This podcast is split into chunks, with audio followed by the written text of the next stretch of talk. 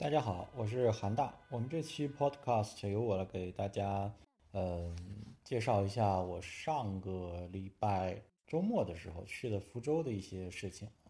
那么到福州之前呢，我们特地找了何老师来请教，说福州哪里有一些好吃的饭店？那个何老师给我推荐了很多，呃，当然其中有一些是福州特色的小吃了，然后还有一些，嗯，不大的这种小炒店等等等等的啊。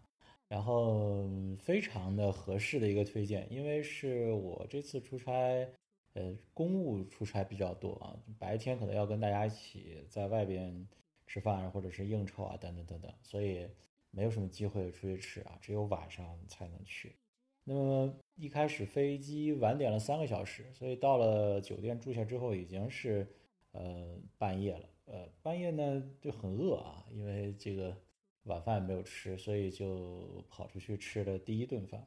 第一顿饭是在一家炖品吃啊，吃的福州的宵夜炖罐。那么这几家炖品呢，实际上是一个很小很小的店，就在那个街的拐角啊。它的名字叫呃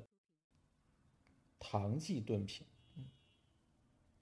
这个唐记炖品店呢，实际上来讲呢，只有一个简易的二层小楼啊。一进去之后，大部分的摊位都摆在外边，呃，离闽江很近啊。吃完之后，大概走一个路口就会到闽江旁边的这个呃风光带。唐记炖品里边炖品其实都还蛮好吃的。我第一天晚上吃了一个猪脑炖棒骨，还有一个木鱼炖棒骨啊，两个炖品，嗯，怎么说呢，就是。食材本身的那种鲜甜味，因为它这么大的那种蒸笼啊，跟广广东的那个炖品其实有点像啊。就是我们去广州经常会去达阳炖品吃一点，他们这个呃整个的风格是很像的，但是下料下的要格外实在一点啊。就是汤里边基本上有这一罐里边基本上满满的都是料啊，所以这个汤炖出来口感非常的鲜甜，一点都不油腻。那么晚上吃了一个拌鱼唇，其实就是鲨鱼的皮的一部分啊，接近这个鱼唇。但是鱼唇这个东西其实很有意思，我们把这个干制的鱼翅它的尾鳍那一部分有时候也称作鱼唇啊。我们有时候看这个大菜里面叫扒鱼唇，其实不是鱼的嘴巴那一块儿，而是它的尾鳍那里啊，上下有很厚的胶质包住，然后中间一根一根的刺针。而整个爬上来的这个大菜现在很少有人做啊。一方面是鲨鱼的尾鳍其实也不是那么好找，并不是所有的鲨鱼都适合拿它的尾鳍来做这个炖品啊。这个我们吃的这个鱼唇，鱼唇它的拌的方法呢是福州本地的方法，甜甜的啊，其实蛮好吃的。但是第二天早上我们又去了一家比较有趣的店，叫一通楼。一通楼是当地的一个。收藏家啊，收藏家开了一个小的那种展览馆或者博物馆了。他在隔壁有这么一个工作室，是用来招待朋友的。后来慢慢慢慢做起来，干脆就对外营业了，叫一通楼啊。一通楼，你去大众点评看，评分不高，才好像四分吧，是四颗星啊。这个评分不高。旁边的那些什么三生石啊，买卖这个广告做的很大。这家店基本上没什么做广告。但是从整个店的装修风格来看呢，都是我比较喜欢的啊，包括菜品说，我们也点了一道这个拌鱼唇，它这个拌鱼唇做出来的风格就跟我们昨天晚上在这个小店里吃的完全不一样啊，它这个带有很明显的像现代凉菜的味道啊，放了很多这种芥末啊，这个吃起来格外的清爽啊，比昨天晚上吃那种甜甜的鱼唇要要清爽很多，可能这个是一种。相应的改良，我们在一通楼还吃了一道蛮好吃的菜，是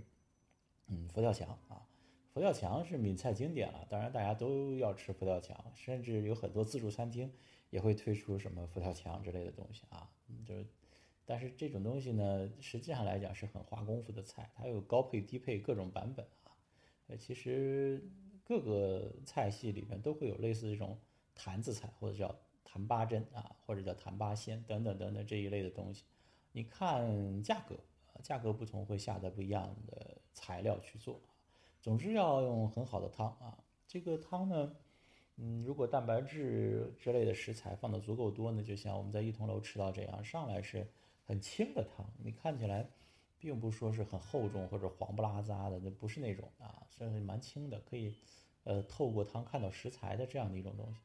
呃，咬起来呢也不会有那种明显的粘稠感，但是你吃到嘴里就会嗯很容易的焦嘴啊，最后就把吃两口汤就会把嘴巴粘在一起，所以是很好的一道菜。我是觉得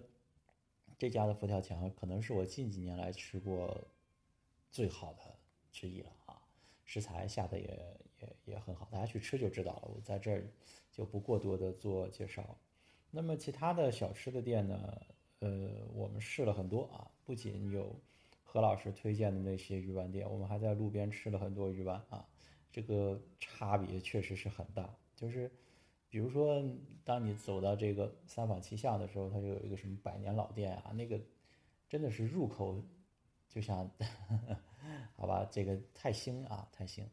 嗯，加白胡椒或者是加什么醋啊之类的，这个完全盖不住那种味道啊。然后口感呢，下的粉浆又太多，整个就是外皮非常的腥且韧啊，中间这个猪肉馅儿有油，然后馅又不是那么紧致，所以虽然是小吃啊，我总觉得这种小吃啊、早点啊，或者是晚餐，反而是能够体现一个一个城市的这种性格，或者说他对食物的理解。早上早餐呢，我是去吃了那个猪肉汤啊，猪肉汤。这个名字很很有意思，名字非常的大，叫呃龙岩上行祝融拌小吃啊，这是在一个小区的拐角里头，其实只卖猪肉汤、拌面和拌粉啊，但是猪肉汤呢就是三盒啊，有肉片，呃有小肠，有这个猪肝啊，第一次吃是吃的三盒，嗯。三合汤吃下去，觉得嗯，小肠不好吃啊，呃，肉片和猪肝比较好吃，可能是我个人不太喜欢那种烟烟韧韧的口感，这个呃跟个人选择有关系了。但是脆度还是有的，那个小肠本身是有一些脆度的啊。呃，后来第二天去吃的时候，就只要了猪肉和猪肝啊，然后在离这个龙岩上杭祝融半小吃旁边不远的地方。有一个这个，呃，小区叫华苏小区。华苏小区里边，大家现在说是个网红小区啊，里边有一些归侨，有印尼的，有越南的，等等等等啊。我在里边吃了卷粉啊，但是印象最深的是粽子啊。那个卷粉旁边有一家卖冰咖啡的，冰咖啡旁边有一家卖粽子啊。粽子，呃，是一个老先生在摆摊，那个粽子蛮好吃的。呃，当然他家还有椰糖糕啊，等等等等其他小吃。但是粽子的味道是是是不错的，有香菇肉和蛋黄啊，加在一起不大的一颗，但是又很好吃。嗯，离它不远的地方呢，就是但是是相反的位置，有一家小吃店啊。小吃店在网上的名字就叫小吃店啊，小吃锅边店。这个这家店就是做锅边的，但它的锅边不是连江的那种啊，什么现灼小海鲜，它就是福州本地的锅边啊。这个非常的老福州，就是用一些像虾米啊、像小干贝啊等等等等熬出来那个清清的汤底，然后做出来的。呃，老板很热情，早上大概六点到六点半之间，他就会开工开始煮，然后会呃帮你舀碗，然后舀满放在这里，然后你吃完了之后，他还给你切啊，呃，可以免 免费的续碗，然后有现炸的小油饼啊，有芋头糕，有粽子等等等等一系列的东西。粽子好像是只有我那天去只有豆沙跟花生两种馅，我吃了一个花生的，我觉得还蛮好吃的，蘸点糖啊。所以福州整个待了大概四天左右的时间，吃了很多的碳水化合物啊。晚上也是吃这个像油饭啊、红鲟饭啊这一类的东西。白天呢也经常吃这粉啊、面啊、捞化呀，然后锅边啊等等这一类东西啊。反而是正常的其他的东西很少吃。中间有一顿。呃，商务餐他们带去吃了，吃了一些海鲜。期间有一道三刀啊，这个我没想到，因为我觉得三刀其实不是很好补的。他那个有一道三刀，但是三刀呢，呃，很怪啊，这个不知道是是福州跟广州做法不一样还是什么。这个三刀蒸的时候把鳞都去掉了啊，那个油脂啊卸了一盘儿，这整个那个一一盘那个油。那鱼油啊，蛮蛮奇怪的一种口感，就是原来我们蒸三刀不去鳞，那么油脂会被鳞锁住，它没有办法往外走，它只能往里走，它肉吸满了油脂很香。它现在鳞去掉之后呢，这一直走一蒸的油都走到外面去了，肉本身反而没有那么香，但是你吃多了会腻啊，就是因为它沾了很多油。这个这个从烹饪的角度讲也蛮有趣的啊，这个没有很。很深入的去研究它，不过我觉得是一个值得研究的事儿。这次去福州，整体的感觉呢，就是，嗯，福州其实是一个挺好的地方，因为早上去吃早餐，六点多钟，大街上人就已经很多了啊。这个在，呃，很多城市现在不是很多见的一件事儿。早餐没有那么丰富，然后宵夜呢会开到很晚，两三点钟、三四点钟都会有啊。然后品质并不是说有很深的下降，然后大家呢也都是安安心心的做这种生意，就是有就有，没有就没有，不会说因为我这个店这个东西热卖，所以我今天每天都弄很多呀，然后强制的给大家推啊，都没有啊，感觉还是很质朴的人情的关系在这里，就是你来我这儿吃，你想吃什么我就给你呃上什么，然后如果我上的这个东西没你点的这个东西没有的话，我就不推荐你什么其他的东西。你想吃什么吃什么这个是一个很很温暖的一种呃很本质的一种服务方式，我觉得值得很多现代的餐饮行业去借鉴了。嗯，只不过何老师推荐给我的这些店，我觉得都很好吃啊。但是很大的一个问题是，大家在这个某知名网站上看评分都很低啊，甚至有很多这种不太好的评论。我去吃了之后，完全都没有遇到评论中所说的这种情况啊，所以有些店我还特地去吃了两三次，我觉得每次的感觉都都差不多，这种密集的两三天的采样，所以这个就给我一个很大的疑问，就是现在大家究竟要什么呀？